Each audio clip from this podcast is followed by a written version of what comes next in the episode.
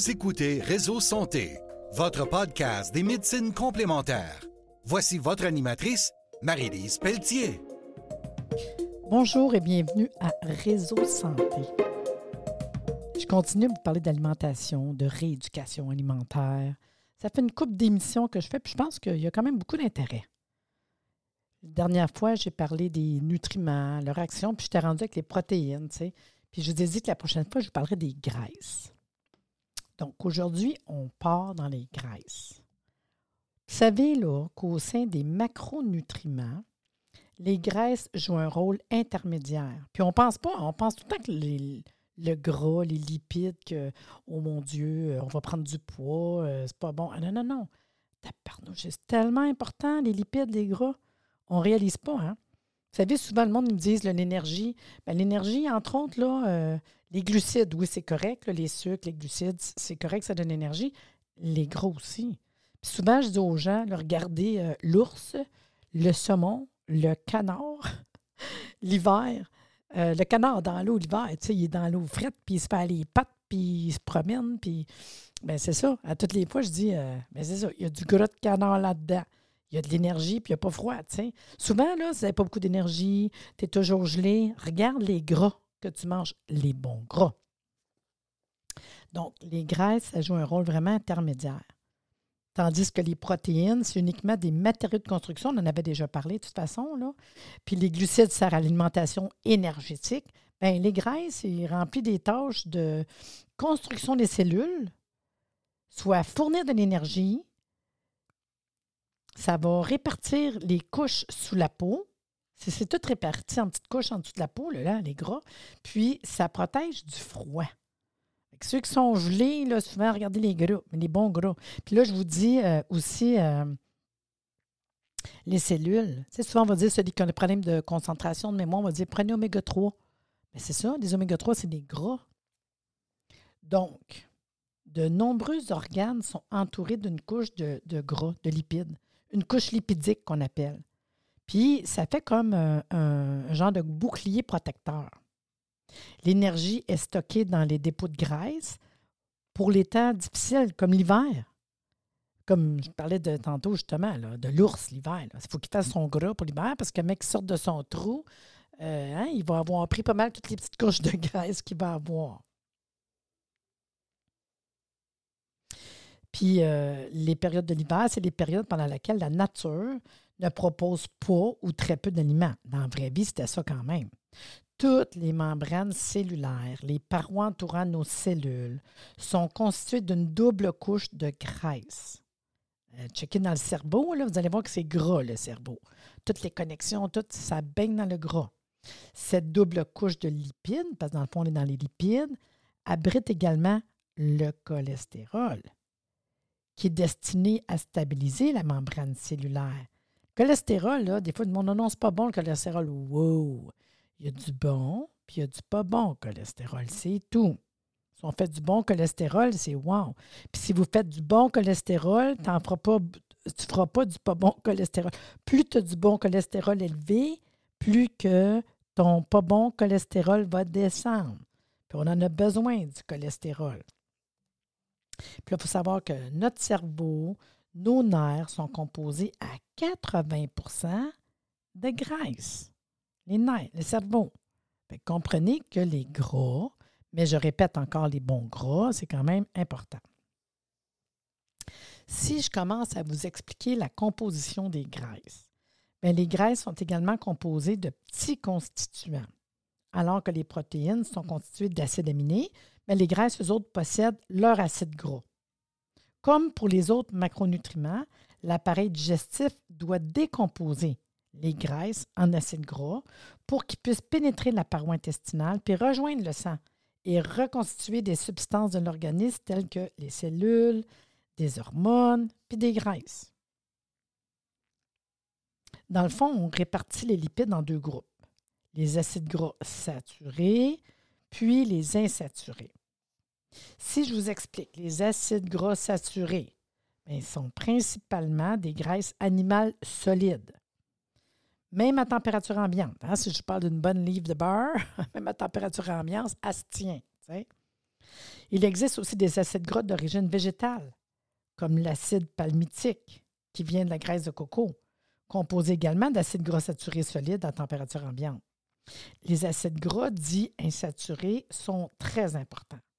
On distingue les acides gras monoinsaturés puis des acides gras polyinsaturés. Dans une alimentation équilibrée, la répartition idéale des acides gras, c'est d'un tiers d'acides gras saturés, puis d'un tiers monoinsaturés, puis un tiers de polyinsaturés. Or, la réalité, notre alimentation est constituée principalement, malheureusement, d'acides gras saturés. Puis, on ingère trop peu d'acides gras insaturés, en particulier les polyinsaturés. Les acides gras polyinsaturés sont dits essentiels, car notre organisme qui ne peut pas les synthétiser lui-même, il en a besoin pour survivre. Fait Il faut qu'on soit capable de l'apporter par la nourriture. Moi, je ne suis pas là à parler de ça en voulant dire prenez des suppléments. Ben non, ben non, ben non. Ben, du monde dit j'ai besoin d'oméga 3, je prends un supplément. Va le chercher dans ta bouffe, là, c'est tout. Je le dis tout le temps, rééducation alimentaire, comprendre pourquoi que ça nous prend des bonnes huiles presser à froid dans notre alimentation, tu sais. Mais ce n'est pas toujours euh, évident. Hein. On pense que ça va être euh, difficile. Pourtant, c'est pas si difficile que ça. Là. Vraiment pas. Là. Normalement, si je vous parle des plus importants, là, des, bons, des gras, en fait, si je vous parle des acides gras monoinsaturés, ça va être euh, des oméga 9. Normalement, dans l'alimentation, ce n'est pas si pire. on appelle ça des, euh, la désignation qu'on dit, c'est les acides oléiques. On va trouver ça, exemple, dans l'huile d'olive. Ça, l'huile d'olive, tout le monde, hein? Mais sauf que des fois, je dis trop. Là. À un moment donné, va-t'en dans un magasin grande chaîne, va-t'en dans l'allée des huiles. la star, c'est fou. Le trois quarts des huiles, c'est olive, olive, olive, olive, olive, olive, olive. C'est correct, là. Mais vous n'avez pas tout dans l'huile d'olive. On va surtout chercher des oméga 9. On l'a aussi dans l'huile de colza, des oméga 9. Colza, canola, c'est pareil, hein? L'huile de canola ou colza. Fait qu'on a nos oméga 9 pour là. Si je vous parle des acides gras polyinsaturés, puis idéalement, vraiment dans votre nourriture, ça serait les oméga 3, oméga 6. Celui qui est plus dur à trouver, c'est oméga 3, mais quand même.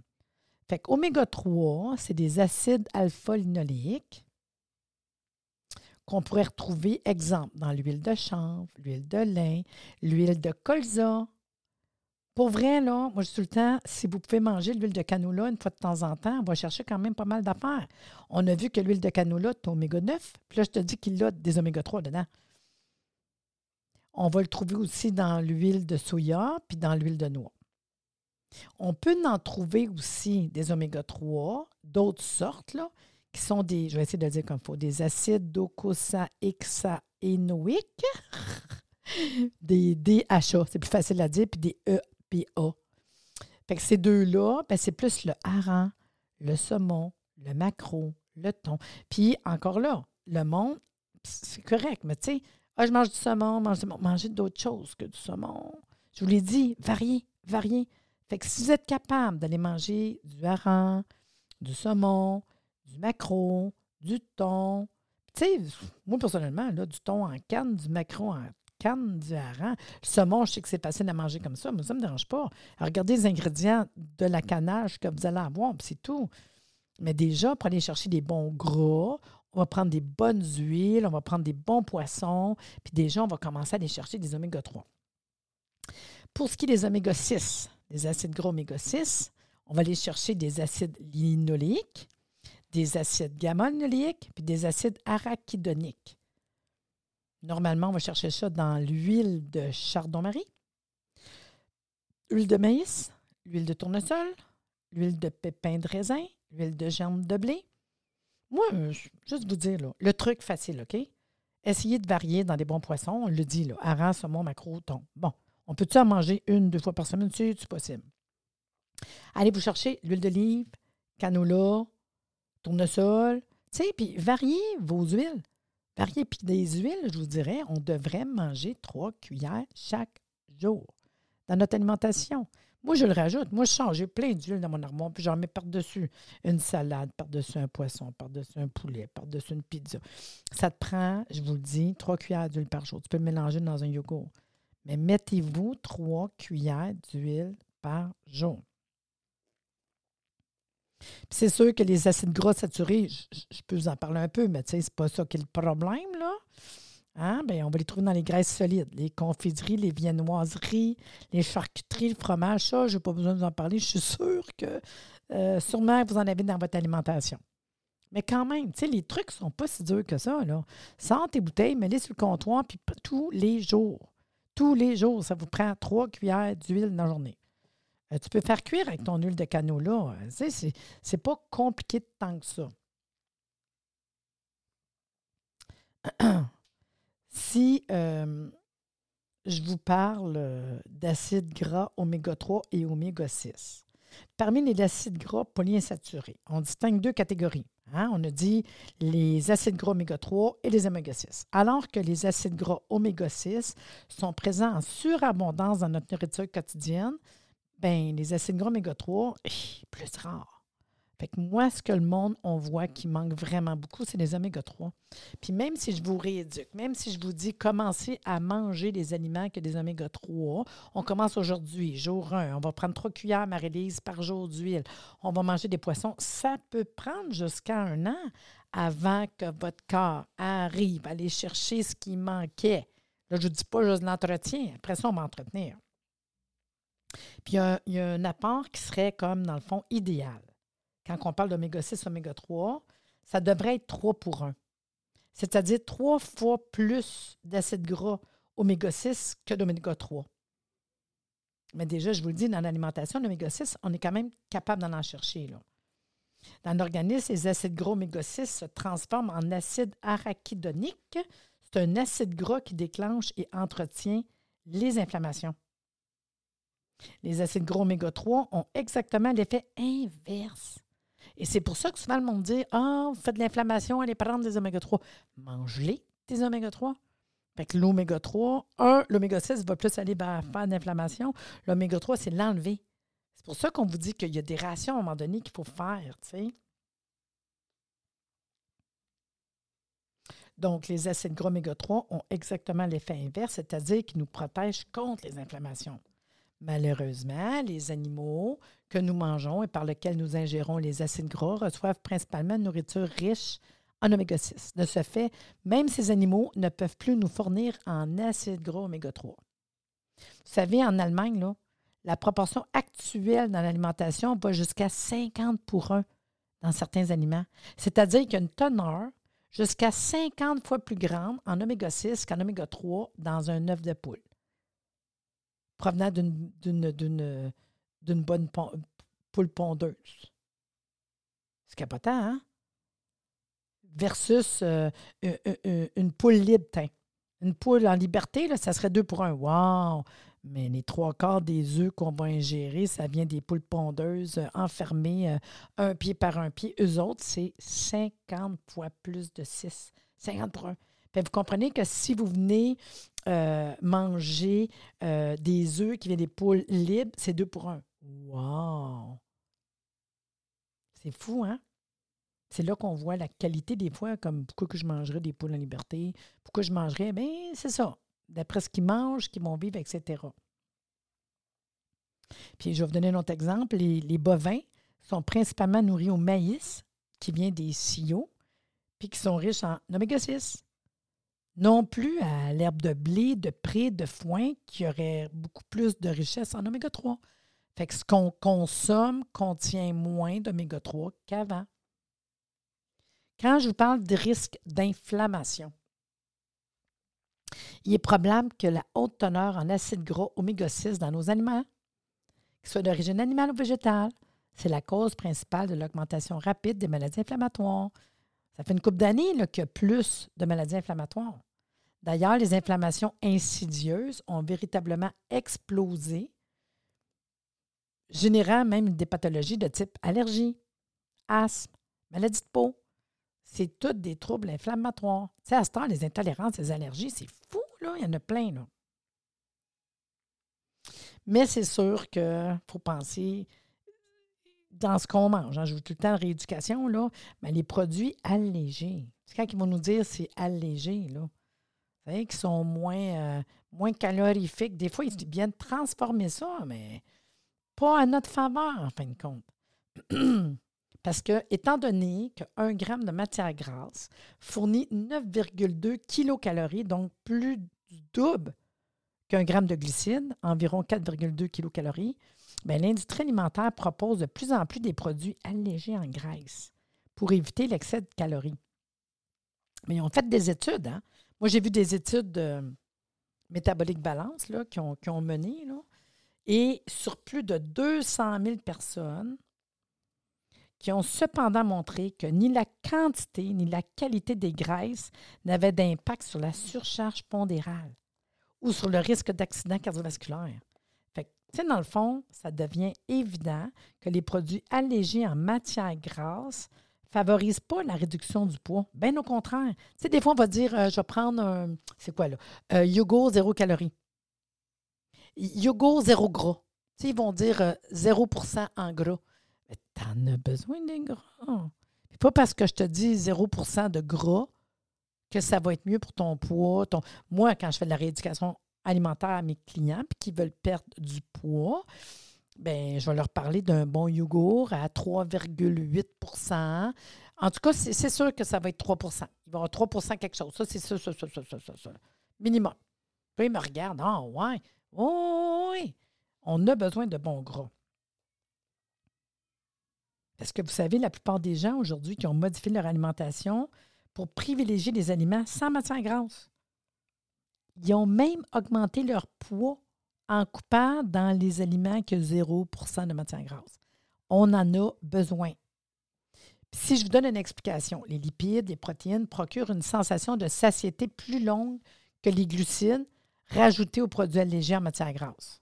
Donc, la sensation de faim apparaît plus souvent chez les personnes qui se nourrissent d'aliments allégés. Elles consomment en fin de compte plus de calories que des personnes qui se nourrissent d'aliments riches en matière grasse et en protéines. On, moi, je dis jamais au monde, prenez des affaires en 0% euh, matière grasse. Jamais, jamais. Reste à ton lait 2, euh, 3% Moi, il n'y a pas aucun problème avec ça. Tu as besoin des bons gras. Puis si tu manges des bons gras, tu n'auras pas faim. Si tu manges des 0% de gras, ton corps va dire il manque quelque chose, manque quelque chose. Puis il va dire j'ai faim, j'ai faim, j'ai faim parce qu'il te manque. Il te manque des minimums pour la survie. Puis à un moment donné, ben, le goût, le goût, il se perd. Hein? on n'y pense pas, mais tous les exhausteurs de goût, puis les arômes qui sont liposolubles, de ce fait, les aliments allégés, ils ont plus de goût. En enlevant les matières grasses, on enlève aussi le goût. Fait qu'en dessous de 25% de matière grasse, l'animal n'a plus de saveur. Fait qu'ils vont rajouter des exhausteurs de goût, comme quand vous achetez du yogourt 0% de gras. Ils vont vous rajouter un goût de fraise, un goût de.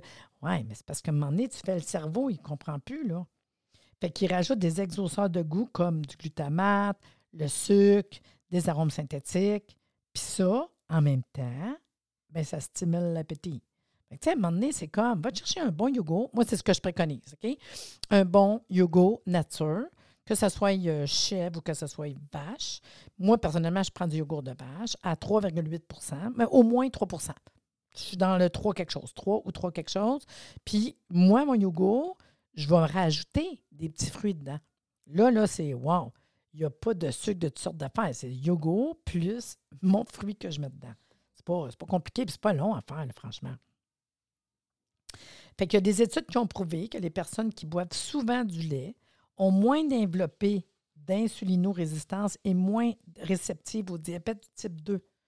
Le lait contient un acide gras essentiel, on appelle ça l'acide transpalmitoléine, veut transpalmitoléique, qui nous protège contre ces deux types de maladies, le diabète de type 2, entre autres, les problèmes de sucre, les personnes qui boivent du lait industriel modifié, dans lequel, pour économiser les calories, on aurait réduit le taux de cet acide gras important, parce que maintenant, ils vont prendre du lait 0% ou 1% Non, non, mais c'est ça pareil, tu sais, ont un risque augmenté de 60% de développer un diabète du type 2. Tu sais, on pense manger des aliments allégés, moins de gras, moins de sucre.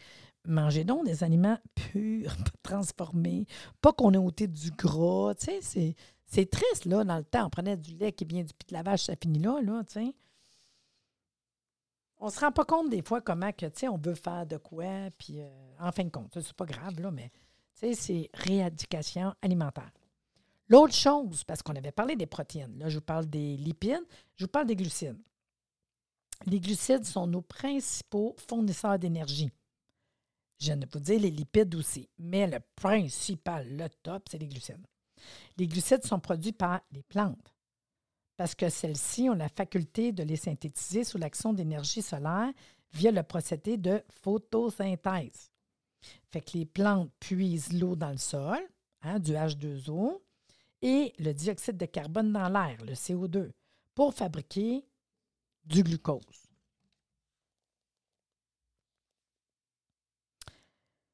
Donc, le composant des glucides, l'être humain consomme des glucides, les brûle avec les concours de l'oxygène et produit de l'eau et du dioxyde de carbone. Le cercle se referme. L'homme consomme dans ses cellules l'énergie solaire que la plante a utilisée pour fabriquer les glucides. Mais dans la plante, le glucose, c'est un sucre qui est simple, se constitue en une chaîne de grosses molécules, donnant naissance à un grand nombre de sucres simples reliés entre eux, comme l'hémicellulose, la pectine, etc. Puis là, par, le biais de la digestion, votre organisme se charge de décomposer ces glucides à longue chaîne en sucre simple. En effet, seul un sucre simple est suffisamment petit pour traverser la paroi intestinale puis passer dans le sang.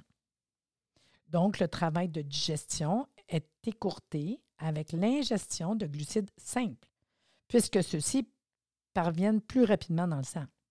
Certains glucides, qu'on va dire qui s'appellent complexes, ne sont pas assimilés par l'organisme. C'est le cas de la cellulose, la pectine. Ils donnent naissance aux amidons, aux fibres qui stagnent dans l'intestin, nourrissent la flore intestinale, servent d'agent de liaison pour éliminer l'eau et les toxines. Il faut un certain temps pour que les glucides complexes soient transformés. Tu sais, sucre complexe, sucre simple. les complexes, c'est plus complexe. Là. Fait que c'est plus long avant que ça soit transformé puis assimilé par l'organisme, alors que les glucides à chaîne moléculaire courte, ou on appelle ça les sucres simples, comme le glucose, passent rapidement dans le sang. Nous savons que le dextrose agit rapidement. Pourquoi? Parce que le dextrose est composé de 100% de sucre simple. Si je vous parle de la répartition des glucides, les glucides sont classés en trois catégories. On a les sucres simples qui s'appellent des monosaccharides, qu'on connaît sous le nom de glucose, fructose, galactose.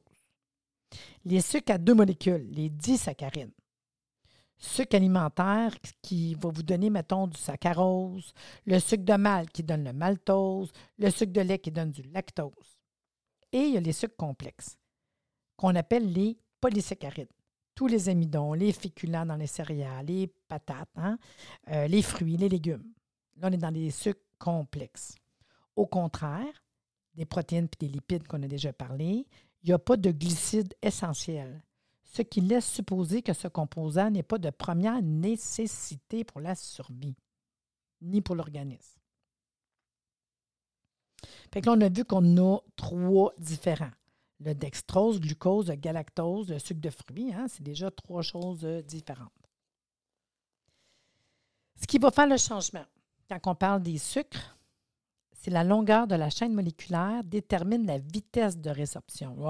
c'est peut-être un peu compliqué pour un podcast, mais c'est cool pareil. Donc, le taux de glycémie s'élève plus ou moins lentement dans le sang en fonction de la longueur de la chaîne moléculaire. De ce fait, on répartit les glucides selon une autre classification. On appelle ça l'indice glycémique. Parce que, dépendamment des sucres, il y en a que c'est long. Tu prends, mettons, euh, t'ingères un sucre, puis tu as une énergie qui dure longtemps. C'est une longue chaîne. Puis il y en a d'autres, ça ne dure pas longtemps, mais ça donne l'énergie, bang, direct, comme la palette de chocolat, tu sais. Mais ça, il y a, vraiment, c'est classé, puis ça s'appelle l'indice glycémique. Quand je vous parle d'indice glycémique, les sucres simples passent rapidement dans le sang parce qu'ils ont un indice glycémique élevé. Et voilà, bang, ça va vite dans le sang le glucose possède l'indice glycémique le plus élevé. En effet, comme il s'agit d'un sucre simple, il n'y a pas besoin d'être digéré au préalable, puis ça va direct dans le sang. L'indice du glucose a donc été établi à 100. C'est là que ça fait notre barème.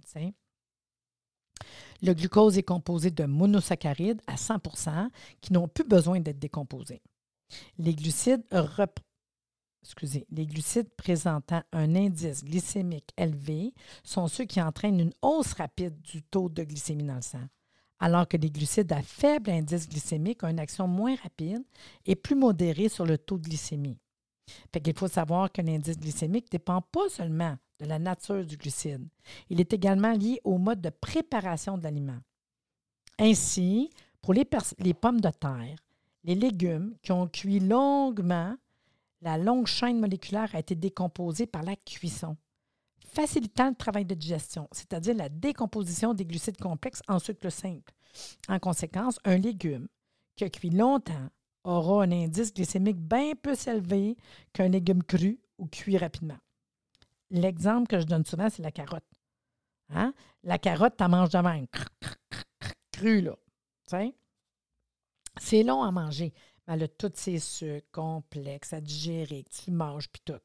Tu as fait cuire rapidement, elle en a encore plus mais si tu as fait cuire dans l'eau bouillie, tu sais, elle goûte sucrée, ça se mange. Tu sais, c'est quasiment comme niam, niam, niam, c'est quasiment mou, là. Celle-là, c'est comme quasiment manger du sucre. Parce que l'eau de cuisson l'a transformée. Oui, elle goûte sucrée. Oui, elle se mange super vite. Écoute, ça se mange, Marie, je prends à manger plein. Mais ta carotte crue tantôt, tu n'en mangeras pas une tonne et quart, crée moins. Mais celle-là qui est cuite, flau, elle passe vite dans le sang. C'est vraiment très concentré en sucre versus ta carotte crue que tu mastiques tranquillement pour essayer d'assimiler toutes les sucres qu'ils ont dedans. Fait que, tu sais, je dis, euh, dans la rééducation alimentaire, je vous dis tout le temps, mangez cru, mangez pas tout cuit, tu sais. C'est triste, mais c'est ça pareil. L'insuline, là, c'est une hormone clé. La montée du taux de glycémie dans le sang, ça entraîne la production d'insuline, sécrétée par le pancréas. Cette hormone-là, c'est la clé qui permet au glucose de pénétrer dans les cellules, où il va être transformé en énergie. Tu sais, euh, si m'en vais à l'âge de pierre, nos ancêtres vivaient de la chasse, de la cueillette. Il n'y avait plus de glucides à disposition. Je vous le dis, les carottes, il n'y en avait pas. Là. Puis, comme ils parcouraient 20 à 30 km par jour, il aurait bien eu besoin de ce super carburant. Leur nourriture était composée principalement, environ, je vous dirais 65% là, protéines animales. Les quelques glucides qu'ils pouvaient trouver étaient des glucides complexes, ceux qui font monter lentement le taux de glycémie dans le sang, puis qui limitent la production d'insuline. Ce n'était pas des pics rapides comme ça d'énergie. Au cours des 10 000 dernières années, l'homme s'est sédentarisé puis a commencé à cultiver des céréales, du riz, des patates, des aliments qui pouvaient facilement stocker pour avoir des réserves l'hiver. Mais ce n'est pas des glucides complexes. tu ne vas pas le manger puis il reste longtemps dans ton corps. Tu le manges puis poup, tu as un pic de sucre rapide. Tu sais, il faut savoir que les aliments sucrés, là, ça engendre de la faim. Au cours des siècles derniers, la composition des glucides est sans cesse été modifiée, si bien qu'aujourd'hui, notre alimentation est principalement composée de glucides à chaîne moléculaire courte. Donc, des sucres rapides. Juste des sucres rapides, comme le sucre raffiné, les sirops, puis ça entraîne une forte sécrétion d'insuline. La montée d'insuline permet le passage quasi immédiat du glucose dans les cellules. Ton sucre va direct dans le sang. Une ou deux heures plus tard, la sensation de faim réapparaît. Pour l'apaiser au plus vite, qu'est-ce qu'on fait? On choisit à nouveau un petit café, deux sucres, un lait. On va mettre du sucre dedans. On va manger un petit bout de chocolat, on va manger un muffin, on va manger des céréales. On va. Pour vrai? Puis là, ton taux de sucre, pouf, remonte. Fait qu'à un moment donné, c'est comme tu as six pics par jour. Parce que tu manges, tu as des sucres rapides. Fait qu'au bout d'une heure et demie, deux heures, tu as déjà faim. Tu remanges encore pic de sucre, une heure et deux heures après ta faim. Fait plein de fois dans la journée, si tu manges ton repas avec tes bons fruits, tes bons glucides dans ton repas, tu n'auras pas faim jusqu'au dîner. Tu vas juste boire de l'eau. Si tu manges des sucres rapides, oui, tu vas avoir un problème, tu vas avoir faim. Les personnes en surpoids, ils ont un taux d'insuline dans le sang trop élevé en permanence, trois voire quatre fois plus élevé que chez les sujets en poids normal. On sait maintenant que l'excès d'insuline a trois impacts fondamentaux. Quand vous avez un taux d'élevé d'insuline, ben, ça déclenche des fringales. Ça stimule le stockage massif des graisses. Ça empêche le brûlage des graisses. L'insuline est donc considérée comme la cause principale de surcharge pondérale. Le taux d'insuline dans le sang reste continuellement élevé, sans atténuation. Tu as toujours un taux de sucre qui est élevé, élevé, élevé. C'est pour cette raison que les règles dans une, un équilibre du métabolisme, c'est vraiment euh, on ne mange pas, on tire pas. Tu déjeunes, tu attends 5 heures, tu dînes, tu attends 5 heures, puis tu as une pause entre les repas. Si tu as mangé comme faut, tes bons aliments, tu n'auras pas faim. Tu sais, c'est vraiment des règles tellement, là, tellement, là. Puis des pauses plus longues, c'est tellement bienfaisant. Fait que, dans le fond, dans, la vraie vie, là, ce qu'on devrait pour un bon métabolisme, bonne rééducation alimentaire, c'est un bon déjeuner complet, protéines, glucides, lipides, avec des bonnes protéines, des bons glucides, puis des bons lipides. Puis, tu ne manges pas entre les repas pour laisser un temps, une pause de jeûne entre le repas, là, Il faut que tu le digères, ton repas. Après ça, tu dînes. Tu as encore ton 5 heures. Après ça, tu soupes. Puis là, idéal, après ton souper, on peut faire une pause plus longue. On appellerait ça un, jeûne intermittent, là. Wow! Fait que là, moi, je dis, surtout au début, après ton souper, mange plus jusqu'à demain matin. Au moins, après 9 heures, mange plus, mange plus, mange plus. Après 9 heures le soir, là. Mange plus jusqu'au lendemain. Juste donner un break, puis que ton corps arrive à complètement, mais complètement se remettre. Tu sais, d'être capable de bien digérer, bien assimiler, puis se reprendre en main. Donc, quand je vous parle de la charge glycémique, comme l'indice glycémique ne saurait servir de base pour comparer les aliments de matière fiable et précise, on a introduit ces dernières années la notion de charge glycémique, parce que tu as l'indice glycémique et tu as la charge glycémique. L'indice glycémique fait intervenir la proportion de glucides contenus dans un aliment sans tenir compte de la quantité consommée. Par exemple, l'indice glycémique du pain blanc, c'est 70. C'est écoutez, pratiquement égal à un, melon. C'en est 12. Mais le taux de glucides dans le pain blanc, c'est 45% C'est fou, là.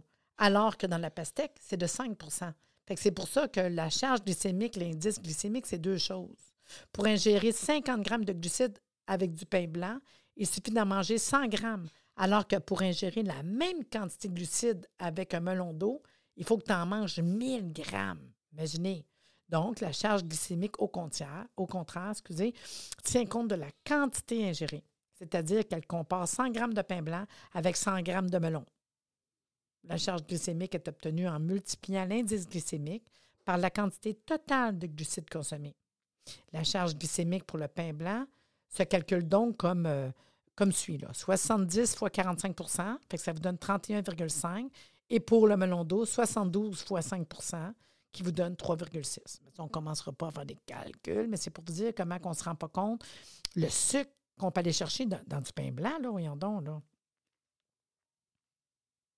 Fait que normalement, on devrait répartir les glucides en fonction de la charge glycémique et recommander de manger des aliments présentant une faible charge glycémique. Vous pouvez aller sur Internet et écrire charge glycémique. Il y a des listes d'aliments avec une faible charge glycémique. C'est ceux-là qu'on devrait consommer. Déjà, dans la rééducation alimentaire, c'est ça. Fait que regarde tous les, petits fruits versus euh, des oranges. Vous allez voir la différence. Allez voir la charge glycémique, puis nous, on veut des aliments avec une faible charge glycémique. C'est-à-dire moins de 10 par 100 grammes. Puis c'est là qu'on va voir que la pastèque, le melon d'eau, là, fait partie des aliments interdits dans les régimes de base. Parce qu'on va regarder l'indice glycémique, la charge glycémique. Fait que s'il y a quelque chose aujourd'hui que je vous ai appris, entre autres, de manger des bons lipides, de regarder avec votre indice glycémique puis la charge glycémique, puis allez voir aliments, charge glycémique puis faible charge glycémie. Puis commencez à manger des aliments qui ont une faible charge glycémie, puis vous allez voir que quand tu déjeunes avec des aliments comme ça, tu vas toffer jusqu'à ton dîner. C'est toute la différence. Si on a juste appris ça aujourd'hui, I'm happy. Sur ça, je vous dis euh, la semaine prochaine. Puis la semaine prochaine, je vais vous parler euh, euh, l'interaction des trois nutriments. Tiens, je vais partir avec ça le prochain coup. Là. Fait que sur ça, bonne semaine. C'était cool pareil, hein? Charge glycémique, faible charge. Merci de nous avoir écoutés. Soyez des nôtres tous les mardis à compter de 9h30 pour des entrevues avec un invité différent qui saura vous plaire. Si vous aimez le podcast, abonnez-vous pour être informé et partagez en grand nombre.